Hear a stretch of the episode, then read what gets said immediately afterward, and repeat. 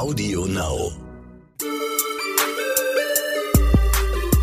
Neon Unnützes Wissen, der Podcast, den man nie mehr vergisst. Willkommen zurück im echten Leben. Lars und ich haben uns gerade ein bisschen über TikTok unterhalten. Lars macht jetzt auf jeden Fall eine TikTok-Karriere. Ja, Wie, wie, wie wirst du heißen? äh, Lars-Erik Paulsen, wie überall. ich bin da ganz einheitlich unterwegs. Ich kann wirklich nichts gegen TikTok sagen. Ich war zehn Minuten bisher in meinem ganzen Leben auf TikTok und vorher habe ich mal gesagt, schaue ich mir nicht an, aber es ist durchaus unterhaltsam. Ja, wir haben da tatsächlich so ein Abendritual und schauen uns jeden Abend zum Einschlafen abends noch TikTok an. Im Moment ist es echt so, erst spielen wir Call of Duty auf dem Handy. Das passt auch heute zu unserer Folge. Äh, richtig krass, hast du das mal ausprobiert? Nee. Das ist das beste Handyspiel, was ich je gespielt habe. Ja? Die Handhabung ist so geil. Ja, man wird auch ein bisschen aggressionenlos. Ich bin eh, ich habe früher viel Ballerspiele gespielt. Ja? Ja. Warst du gut auch? Am PC. Ja, Counter-Strike war ich, glaube ich, gar nicht schlecht. Ulala. Und ähm, ich glaube, jetzt bin ich bei Call of Duty auch nicht so schlecht. Aber nur am Handy. Am Handy, nur am Handy. Okay, ich werde es mal ausprobieren. Das ist eine große Empfehlung. Und zwar passt das zu unserem Thema im weitesten Sinne, weil wir heute über Sport sprechen. Ja, äh, und in diesem Sinne erstmal herzlich willkommen. Hallo. Liebe Leute, schön, dass ihr auch diese Woche wieder mit am Start seid. Es geht um Sport. Ähm, später wird sich herausstellen, wie breit dieser Begriff Sport teilweise ist und wie wir jetzt auch schon gezeigt haben. Ähm, bist du ein, ein Sportfan? Schwierig. also, ich fühle mich jedes Mal nach dem Sport besser, aber meine Motivation geht gegen Null. Ich habe jetzt angefangen, Pole Dance zu machen, weil das ist was, wo ich dann wirklich ehrgeizig bin. Ich muss auch dazu sagen, ich war jetzt schon ein paar Wochen nicht mehr wegen Krankheit und was weiß ich was und dann war Man ich findet weg. schnell Ausreden, Ja. ja. ähm, und ich brauche auf jeden Fall einen Sportpartner. Hier, Alleine geht äh, nicht? Quizjule ist meine Pole Dance Partnerin. Oh, okay. Und das Geile daran ist, du machst einfach ein Ganzkörper-Workout. Du kannst, also stell dir das auf keinen Fall sexy vor, weil es ist auf keinen Fall sexy. Aber ich habe da so einen Ehrgeiz irgendwie entwickelt. Wenn ich dann sehe, dass andere das besser können, bin ich so voll so, ich, das muss doch auch funktionieren. Hab mir auch schon ein paar Mal dabei wehgetan. Und blaue Flecken am ganzen Körper. Ja, aber das ist das ist auch das Gute an Sport, so dass man auch für Kinder finde ich, ähm, ist es super. Eigentlich würde ich jedem Kind dazu raten, natürlich Sport Pole zu machen. Dance zu nicht machen. nur ich. Pole Dance, ja. Ja, aber generell weißt du, dass du erstens so einen Ehrgeiz entwickeln kannst, dass du zweitens irgendwie mit Niederlagen umgehen kannst. Also wie du gerade erzählt hast, wenn du blaue Flecken bekommst, ärgerst du dich, dann willst du es beim nächsten Mal besser machen und so weiter. Ich glaube, das ist wahnsinnig wichtig für die menschliche Psyche. Wer die Folge Psyche noch nicht gehört hat, wir haben letzte Woche über Psyche Letzte Woche über Psyche gesprochen. Genau, ja. ja. ähm, ja, meine Psyche macht gerade nicht so ganz mit. Ich habe mich nicht erinnern können. Ähm, der kann sich das nochmal anhören. Und ähm, ich habe früher ganz viel Sport gemacht, als Kind und als Jugendlicher. Ja, jetzt und kommt wieder die Volleyballgeschichte. Nee, genau, ja, doch, natürlich, kann ich gerne erzählen. nee, also nicht nur Volleyball, sondern alles Mögliche. Und ich glaube, ähm, das hat mir sehr geholfen, auch so Teambuilding und so. Ich habe meistens Teamsport. Ja, ich auch. Also ich habe da alles ausprobiert. Ja. Von ich habe Fußball sehr lange gespielt, ich habe Handball gespielt, ich habe Punkt. Tennis auch gespielt. Oh, ich habe auch Tennis gespielt. Da war ich aber nicht so gut. Ähm, ja, ja, da war ich noch relativ Das ist jung. mir nicht teamig genug. Ja, das ist halt keine wirkliche Teamsportart, äh, wobei man da auch Doppel spielen kann. Aber das habe ich dann nicht so gerne gemacht. Ja, ich finde irgendwie die Tennisleute, die sind auch alle ein bisschen komisch. Ja, Tennis hat so einen, so einen reichen, ist so ein Ja, reichen so ein Sport. elitärer Sport ne? irgendwie. Ja, White People Sports. Ja. Obwohl, Ah, Serena, Serena Williams, Williams. Venus Williams. Ja. Und wer fällt uns nicht ein? Ich kenne aber auch keine weißen Tennisspieler. Ja, Ja, also- Andrew Agassi. Ich war als Kind mal bei einem äh, Tennisspiel. Ich war ein Jahr alt. Und ich möchte jetzt auch nichts Falsches erzählen, aber ich glaube, da hat Andrew Agassi tatsächlich gespielt. Ja? Ja. ja, vielleicht hat der dir so ein bisschen das Gen eingepflanzt, dass du ähm, jetzt so eine Pole-Dancerin wurdest. genau. Aber Sport ist wirklich äh, auch jetzt noch, ich bin tatsächlich auch ziemlich faul geworden, aber mir geht's da wie dir, wenn man mal Sport gemacht hat und richtig geschwitzt hat, dann geht's einem einfach über Tage hinweg besser. Ja. Also du hast natürlich Muskelkater, weil du es selten machst, aber es geht dir einfach besser. Ich habe einen Rücken und solche Sachen und ich merke das schon, wenn ich mit dem Fahrrad zur Arbeit fahre. Das macht so einen krassen Unterschied. Das sind drei Kilometer, also es ist nicht wirklich weit, aber es sind dann doch am Schluss sechs Kilometer am Tag. Und ich fühle mich tatsächlich besser. Und man kann abschalten. Ich finde das so, vor allem der Nachhauseweg, man denkt sich dann immer, oh nee, jetzt mit dem Fahrrad fahren, ich könnte doch auch einfach Bahn fahren. Aber danach ist es irgendwie so, man kann, konnte noch mal kurz abschalten. Ja, und es ist ja auch in gewisser Weise ein Trend. Also Fitnesswahn klingt immer so negativ, aber ich habe schon das Gefühl, dass ähm, Deutschland sportlicher geworden ist. So die, die gesamte Gesellschaft geht irgendwie, du siehst mehr Leute joggen, du siehst mehr Leute Fahrrad fahren. Und ähm, also früher, ich weiß noch, dass es mir mal aufgefallen ist, als ich in der Schweiz mal im Urlaub war, im Zug am See, ähm, dass da so viele Jogger unterwegs waren, dass ich gedacht habe, hä, was geht denn hier ab? Weil ich das aus Deutschland nicht so kannte. Ähm, könnte sein, dass ich in Deutschland einfach in den falschen Ecken unterwegs war. Auf dem Dorf wurde nicht so viel gejoggt. In der Großstadt wird vielleicht ein bisschen mehr gejoggt. Keine Ahnung, ob es daran lag. Aber es ist schon ein Trend. Die Leute machen Sport. Die Leute äh, machen Instagram und äh, filmen sich beim Sport und so weiter. Und die Influencer zeigen der Jugend, dass man ähm, seine Hüften schwingen sollte. Ja, gibt's natürlich auch ähm, negative Seiten des Ganzen. Aber generell ist Sport gut, ja, das stimmt schon. Kannst du joggen? Ich kann nämlich überhaupt nicht joggen. Ich habe ähm, Jogging-Phasen im Jahr. Das sind immer so zwei Phasen, in denen ich dann wirklich regelmäßig äh, äh, joggen gehe. Und ansonsten, sage ich mal, einmal im Monat schaffe ich's. Krass. Ich habe eine Zeit lang wirklich jeden Tag Sport gemacht, weil ich beim Tough Mudder mitgemacht habe. Uh. Das war ziemlich, ziemlich geil, aber wirklich drei Monate Vorbereitung und äh, dann war es trotzdem immer noch unglaublich anstrengend. Das war im Sommer und es hatte 30 Grad frühs um 10 schon. Wir waren echt so, okay, ja, es kann ja nicht so schlimm sein. Wir haben nur die kleine Strecke gemacht, fünf Kilometer, haben halt okay. in der Vorbereitung viel auf Muskelaufbau trainiert, damit wir über diese ganzen Hindernisse auch hinwegkommen, mhm. weil wir dachten, das ist das Schwierige. Fünf Kilometer kriegen wir hin. Dann war aber halt das Problem, dass es so unglaublich heiß war und ähm, die Hindernisse waren nicht immer so alle paar hundert Meter eins, weil es waren elf Hindernisse und wir dachten, ach ja, da rennen wir vielleicht am Stück mal so maximal 800 Meter. Ja, denkste, es war am Anfang ein paar Hindernisse, dann schön fünf Kilometer durch die pralle Sonne joggen. und dann am Schluss der Rest der Hindernisse. Oh, gerade am Schluss, ja. wo man einfach nur noch kotzen will. Aber es geht alles und vor allem da auch Team da brauchst du ein Team. Du kannst es alleine eigentlich nicht schaffen, wenn du über so eine Wand drüber musst. Ja, ja. ja. Also es würde mich auch reizen, aber da würde natürlich meine Schulter rausfliegen. Ist klar. Ja, ich habe ja auch das gleiche Problem mit der ja. Schulter, aber es hat alles funktioniert und das ist, du musst nur die Muskeln gut trainieren vorher und danach diese Glücksgefühle, das war richtig krass. Wir waren danach echt so, krass, es war so anstrengend, aber lass gleich nochmal. Ja, ja. Wir wären, wenn irgendwer uns noch gepusht hätte, hätten wir es einfach gleich nochmal gemacht. Es also war richtig krass. Nächstes Mal dann die große Runde. Ja, das war eigentlich der Plan aber äh, hat sich dann irgendwie nicht ergeben. Ja, das ist so eine Sache, man findet einfach sehr viele Ausreden. Mir geht es dann auch oft so, dann denke ich mir, naja, ich muss ja irgendwie heute bis ganz spät arbeiten. Wenn ich jetzt morgens schon joggen gehe, dann bin ich doch spätestens um 20 Uhr total müde und dann mache ich es deshalb nicht. Oder keine Ahnung, ich sage auch, ich war ja schon vor drei Tagen joggen, äh, ich habe noch Muskelkater, das ist bestimmt total ungesund, ich sollte lieber nicht jetzt äh, wieder joggen gehen. Und dann wirst du, wie, wie du sagst, dann wird man erkältet, ist eine Woche oder zwei Wochen irgendwie ausgenockt und dann bist du komplett raus einfach aus der Nummer. Schnelle Fakten? Oh yeah. Schnelle Fakten. Der Schriftsteller Kurt Vonnegut sollte für Sports Illustrated einen Artikel über ein geflüchtetes Rennpferd verfassen. Er schrieb, The horse jumped over the fucking fence und verließ das Büro. Unter meiner Würde. Das ist stark. Das erinnert mich so ein bisschen an meine äh, Lokaljournalismuszeit. Ich habe äh, bei der Rhein-Neckar-Zeitung damals meine Ausbildung gemacht sozusagen zum Lokaljournalisten. Also ich habe einfach ein Praktikum gemacht und danach noch ein bisschen weiter gearbeitet. Und da sind es ja wirklich ähm, teilweise Themen, wo du denkst, meine Güte, ey, muss ich jetzt wirklich über diesen Kleintierzüchterverein schreiben? Aber ähm, Lokaljournalismus ist der wahre Journalismus. Das sagen ganz viele Journalisten, dass da noch wirklich Journalismus betrieben wird, weil ähm, oft so Politik im ähm, Politikressort oder so kriegst du halt die DPA-Meldungen und schreibst da ein bisschen was dazu. Mhm. Aber die Lokaljournalisten gehen halt wirklich raus und gucken, was ist denn jetzt mit diesem Rennpferd passiert.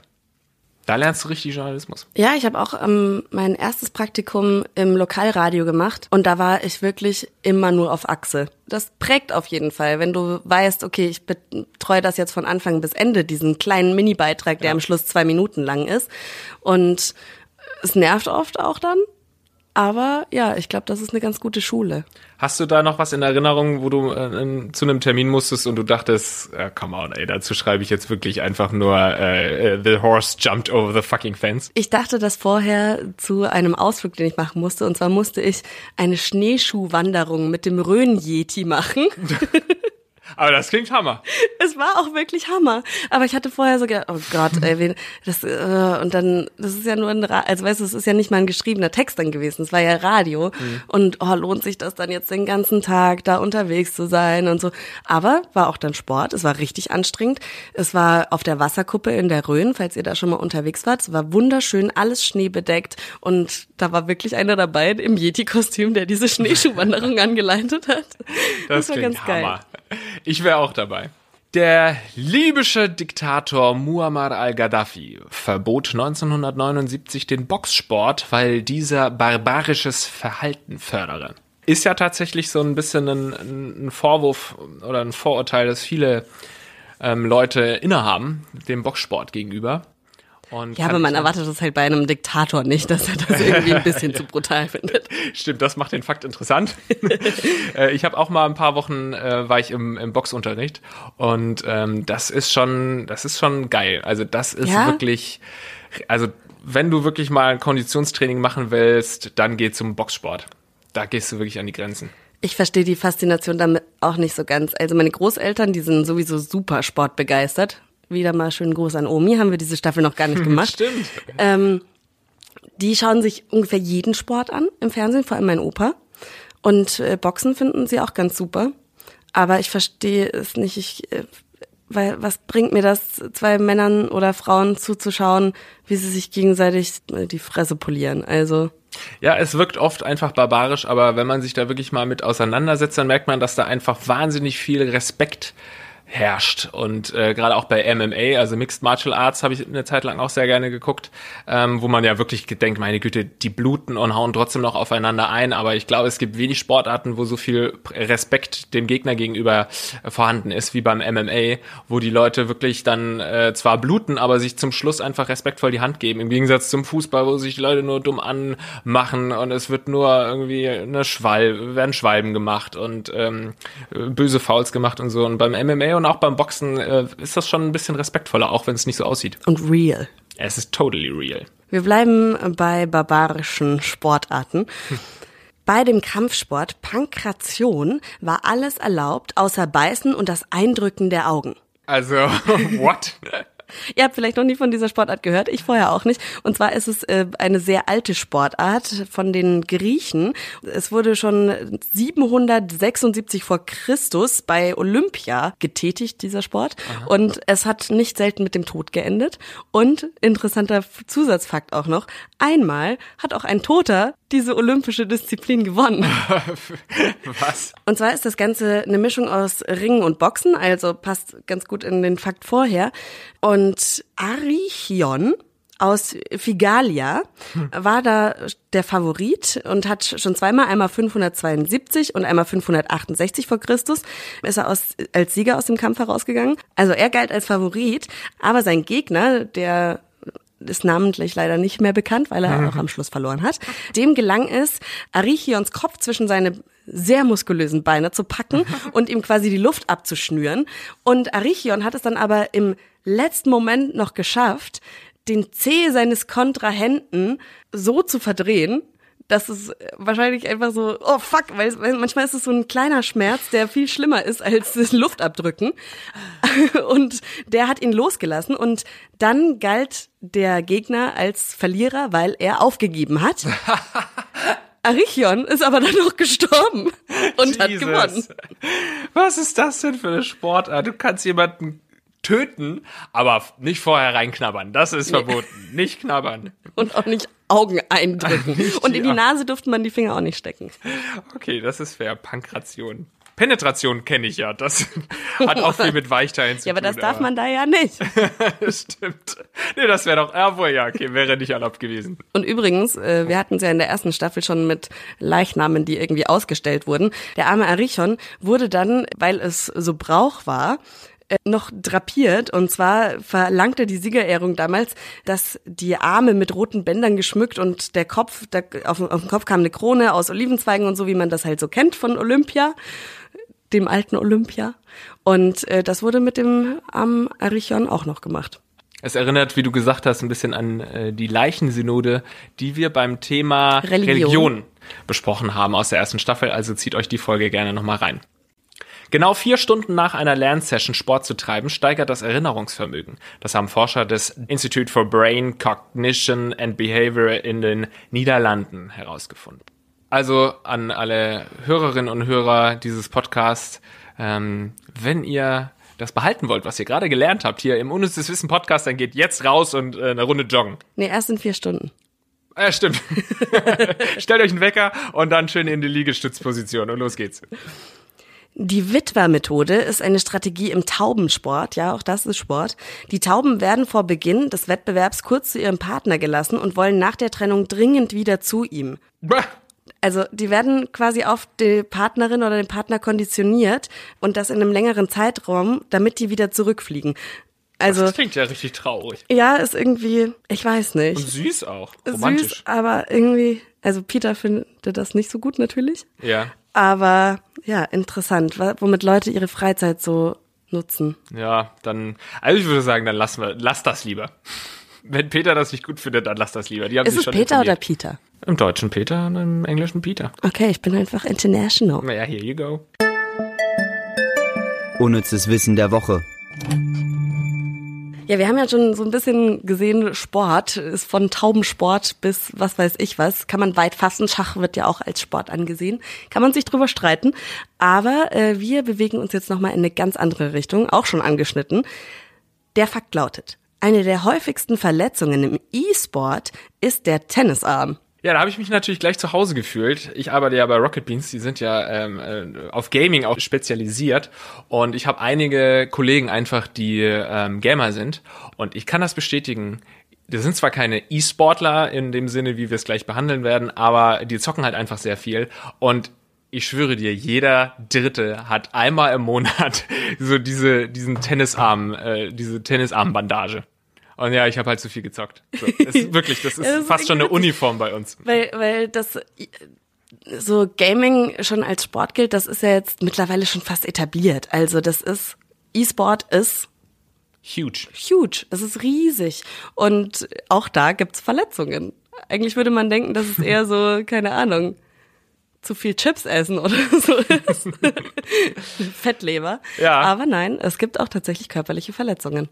Ja, tatsächlich ist das mit dem Chips äh, vielleicht das, was einem als erstes einfällt bei E-Sport. Aber nein, nein, nein, nein, nein, nein, nein. Das ist eine Branche, die hat sich schon wahnsinnig weiterentwickelt. Und ähm, ich habe mit einer Kollegin, mit meiner lieben Kollegin Chiara Hufnagel gesprochen. Sie ist bei uns äh, bei Rocket Beans, dem Internetfernsehsender Rocket Beans TV, äh, eine E-Sports-Expertin. Und wir wollten mal einige Dinge von ihr wissen. Zum Beispiel wollten wir mal wissen, wie groß eigentlich der E-Sports-Markt mittlerweile ist. Das kommt natürlich immer drauf an, über welches Spiel man gerade redet. Es gibt kleinere Spiele, die hauptsächlich von der Community am Leben erhalten werden und es gibt eben die gewaltigen Spiele, von denen eigentlich schon fast jeder was gehört hat, wie League of Legends, Dota, Counter-Strike Go. Und da geht's natürlich bei Events um gewaltige Preisgelder. Das fängt bei einem Millionenbetrag an und das kann bis zu 25 Millionen gehen, wenn es zum Beispiel The Dota International ist. Das ist quasi die finale Weltmeisterschaft, wo die besten Teams weltweit aufeinandertreffen und eben um dieses Preisgeld spielen. Und dann findet sowas natürlich auch in großen Stadien statt und die sind dann auch wirklich ausverkauft. Man muss hier aber auch noch mal kurz erwähnen, in Deutschland ist das natürlich alles noch nicht so ganz angekommen. Wenn ein Stadion gebucht wird, dann ist das nicht immer ganz voll. Aber in Amerika oder in anderen europäischen Ländern wie England, Frankreich oder Spanien ist das wesentlich mehr gefeiert. Und da sind natürlich Sponsoren ein bisschen mehr interessiert. Da ist ein Audi dabei, da haben wir Vodafone dabei. Es gibt wirklich jede Menge Unternehmen, die darin jetzt investieren. Coca-Cola ist Mitinvestor von der Overwatch League. Das ist jetzt auch noch so ein Franchising-System, ähm, wo es an sich wie eine normale Sportliga funktioniert, wie beim Basketball, dass man Städteteams hat. Man hat dann die Dallas Fuel, heißt zum Beispiel das Team aus Dallas. Oder New York Excelsior. Und das verbreitet sich jetzt nun auch in fast sehr vielen verschiedenen Spielen, wodurch man ein bisschen mehr Professionalität und Attraktivität für Sponsoren gewinnen möchte. Also das ist wirklich teilweise total beeindruckend, äh, als ich zum ersten Mal gesehen habe, äh, wie da so ein Stadion einfach gefüllt war für Dota, was ich mir mal auf YouTube reingezogen habe. Was ist Dota nochmal? Äh, Dota, also ich selbst habe das natürlich auch nie gespielt, aber ähm, aufgrund meines Arbeitgebers kenne ich mich, äh, habe ich das zumindest schon mal gesehen. Es ist ein sogenanntes MOBA, also ein Multiplayer Online Battle Arena Spiel. Also du hast dann einfach Figuren, um das jetzt als Laie auszudrücken, die aufeinander eindreschen und jeder hat ah, verschiedene okay, Fähigkeiten und du musst wahnsinnig viel klicken und da geht's richtig ab. Also es muss so Super wirklich mal Smash. Brothers mäßig dann oder? Nein. Nein, okay. Nein. Das äh, ist anders. Schau, zieht's euch alle mal rein, wenn ihr das noch nicht gesehen habt. Ähm, das ist auf jeden Fall unterhaltsam und wie, wie ich meinte, wahnsinnig beeindruckend, dass da wirklich volle Stadien sind und die Leute feuern ihre Teams an und es gibt hohe Preisgelder ein Riesenmarkt. Ja, ich habe äh, kurz auch äh, recherchiert. Ich glaube, insgesamt wurden schon über 800 Millionen an Preisgeldern rausgehauen. 800 Millionen Dollar. Krass, ja. Und wahrscheinlich äh, wird diese Steigt Zahl sich weiter. täglich ja. krass verändern, weil es natürlich immer größer wird. In Deutschland, wie immer, sind wir hinten dran bei all diesen ähm, Dingen und ähm, auch so, keine Ahnung, eine riesige Gruppe in Deutschland hat wahrscheinlich noch nie was davon gehört, dass es Leute gibt, die davon leben können, vom ähm, E-Sports. Und da haben wir dann Chiara auch nochmal gefragt, wie sich die Teams eigentlich ähm, finanzieren. Und wir hören, dass es da viel um Unternehmen geht, die da investieren. An sich finanzieren sich die Teams ja nicht selbst. Sie sind ja in einer Organisation vertreten und haben dann einen Vertrag unterschrieben und dann spielen die für diese. Eine Organisation ist ja nichts anderes als ein Unternehmen. Man hat also Investoren und Sponsoren, die dieses Team, diese Organisation eben am Leben erhalten. Gleichzeitig gibt es noch die Preisgelder, die gewonnen werden. Davon kriegt ein Orga meist zehn Prozent. Das handhabt jeder unterschiedlich, aber die Grundregel ist zehn Prozent. Dann gibt es auch wie bei Influencern eben Werbedeals. Dadurch kann auch nochmal Geld reinfließen, denn viele ähm, Orgas haben auch Content Creator, mit denen sie Geld verdienen. Aber Merchandise ist natürlich auch noch ein wichtiger Punkt. Es gibt, ähm, die Orga nennt sich 100 Thieves. Die hat jetzt auch ein Modelabel quasi rausgebracht und das ist auch für die ein Teil Verdienst, diese neue Modemarke eben auf den Markt zu bringen. Viel größer, als man das so denkt. Also ich bin ja wahrscheinlich ein größerer Zocker als du, aber mit dem Thema E-Sports habe ich mich noch nicht so richtig befasst. Ja. Nimm mich mal mit, wenn du das nächste Mal auf so ein, äh, keine Ahnung, so ein, so ein Spiel gehst. ja, ESL One oder so, da äh, könnte man sich das mal reinziehen.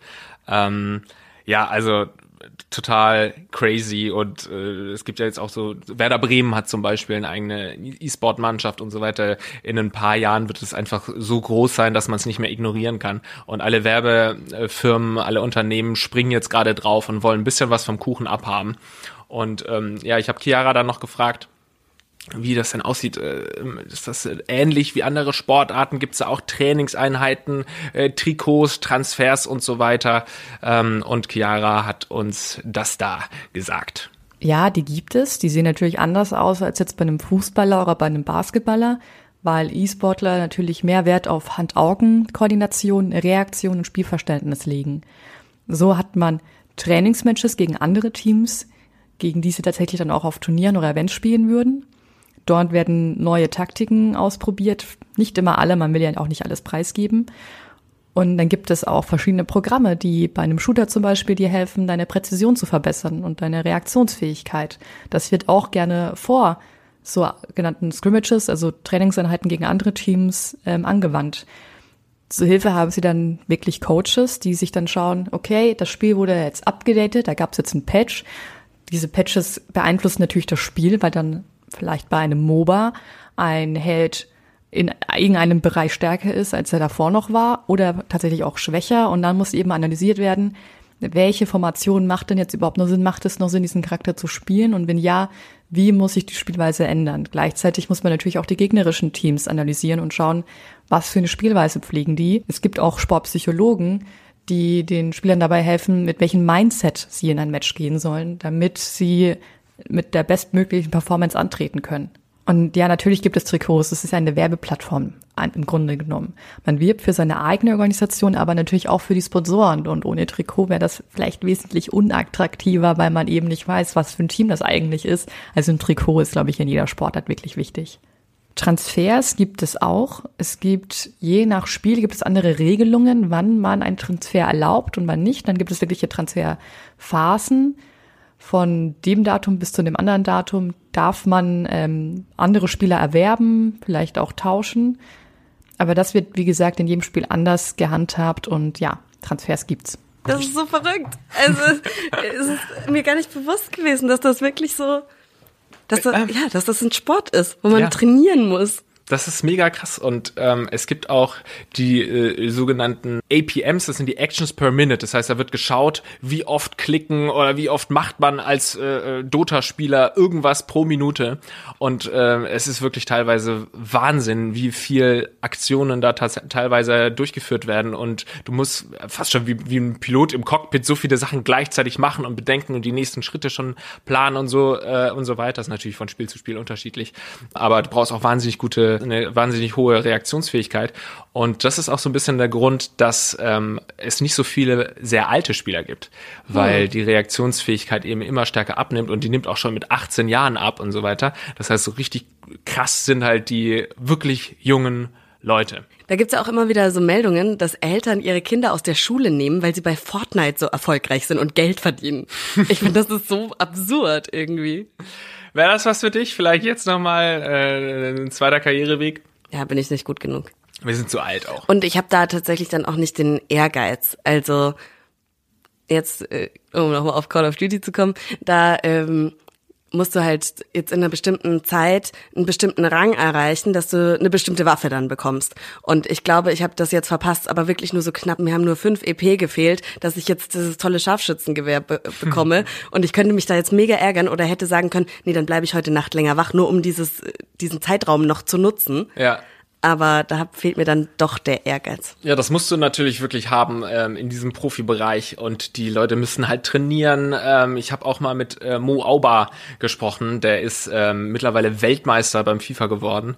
Ähm, und der hat eben, der erzählt eben auch, der trainiert täglich Stunden, also fünf, sechs Stunden und es ist halt wirklich Training. Und klar macht es denen Spaß, aber ich glaube, das ist dann wirklich dieser Unterschied äh, zwischen Amateurspielern und wirklich Profispielern, dass die sich dann auch dazu zwingen, heute muss ich trainieren, so wie beim normalen Sport eben auch. Was mich sehr überrascht hat, ist auch, dass es wirklich Trainer gibt, die Ja. sich das anschauen und analysieren und dann Tipps geben. Das ist ja, voll gut. Also ich dachte, so ein Training läuft halt ab. Ja, man zockt halt ein bisschen. Vielleicht machen wir das. Vielleicht machen wir einen Trainer-Ausbildungsschein oder so. Oh ja. können wir das, es gibt ja auch Trainer, die nie Fußball gespielt haben oder zumindest nicht erfolgreich. Vielleicht können wir noch Dota-Trainer werden.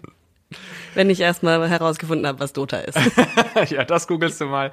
Das können wir jetzt äh, machen, denn ich glaube, ach nee, wir können doch gar nicht äh, jetzt googeln groß, weil wir, müssen uns ja noch Quiz. battlen. Richtig.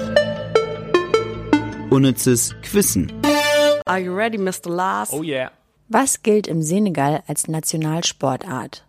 Uno, Scrabble oder Boccia? Stimmt, so haben wir an Spiele auch noch nicht gedacht. Stimmt. Das ist auch Sport? Also anscheinend irgendwo im Senegal. Uno, Scrabble oder Boccia. Boccia ist ja schon eher, also es fällt ein bisschen aus der Reihe. Ja. Uno Scrabble. Also es ist wieder eine, eine gut formulierte Frage. Ja. Es könnte, könnte alles sein. Ich glaube, ich habe mich entschieden, weil ich das am geilsten fände, wenn das so wäre. Aber ich glaube, es ist falsch, aber ich habe mich entschieden. Ja, ich habe mich auch entschieden. Aber ich bin mir sehr, sehr unsicher. Okay. Drei, zwei, eins. Ah. Drei. Wieso sag machst ich denn immer die Zahlen? Ja, vielleicht bin ich ja falsch. Und, äh, wir- wir Nee, das weil wir sagen ja immer A, B oder C und ich sag dann drei, aber wahrscheinlich wegen 3, 2, 1, da bin ich schon in der Ja. Zahlenskala. Aber du weißt, was ich meinte, C. Okay, du sagst Boccia. Ja, Ja, Das ist für mich das am nächsten an, an das Sport. dran. naheliegendste. Ja. Ne? ja. Kann Aber irgendwie hat mich das, ich glaube, das ist wahrscheinlich so ein bisschen ein Trick von Jule. Das kann sein, ja. Wir werden es herausfinden. Ja. Und zwar jetzt. Scrabble. Nein! Fun Fact. Auch in anderen Ländern auf dem afrikanischen Kontinent gilt der Buchstabensalat als Nationalsport. Beispielsweise an der Elfenbeinküste in Mali und Guinea. Scrabble? Verrückt. Really? Ich hätte halt Uno richtig geil gefunden, weil das ist so eins der einfachsten Spiele, die es gibt. ja. Was Aber hast du gesagt? Du hast Uno, Uno, gesagt, ja. okay. Ja, wieder kein Punkt für uns. Ja, also es steht immer noch eins, also nicht eins zu eins, aber wir sind gleich auf. Scrabble? Ich bin immer noch fasziniert, aber geil. Sehr Ja, gutes naja, Quiz. wenn Danke, man, Jule. Wenn man überlegt, das ist schon also so auf der äh, Kopfsportsache auf dem gleichen Level wie Schach. Vielleicht so halt so eine andere Art von Gedankensport, aber Ja, Freunde von mir spielen regelmäßig Scrabble und die wollen mich immer herausfordern. Und ich denke mir immer, nee, die sind viel zu gut, weil die das halt regelmäßig machen. Wie bei allem, wenn du irgendwas äh, häufig machst, bist du einfach besser. Ich habe noch nie Scrabble gespielt. Noch nie? Noch nie, nie, nie. Nein? Okay, ja, ich habe als Kind habe ich schon Scrabble gespielt. Dann sollten wir mal Scrabble spielen Im und Senegal. nebenbei Dota gucken. Wir schauen Dota im Senegal und spielen Im Scrabble. Sinne- genau. Das machen wir und ihr, äh, wenn ihr coole Menschen seid, dann könnt ihr uns positiv bewerten auf iTunes und äh, uns weiterempfehlen. Und ich Meinst glaube, du, ihr die seid Leute coole nervt Menschen. das eigentlich, dass wir das immer am Schluss sagen? Nö, Nee. das ist ja nur einmal die Woche. Ciao. Ciao.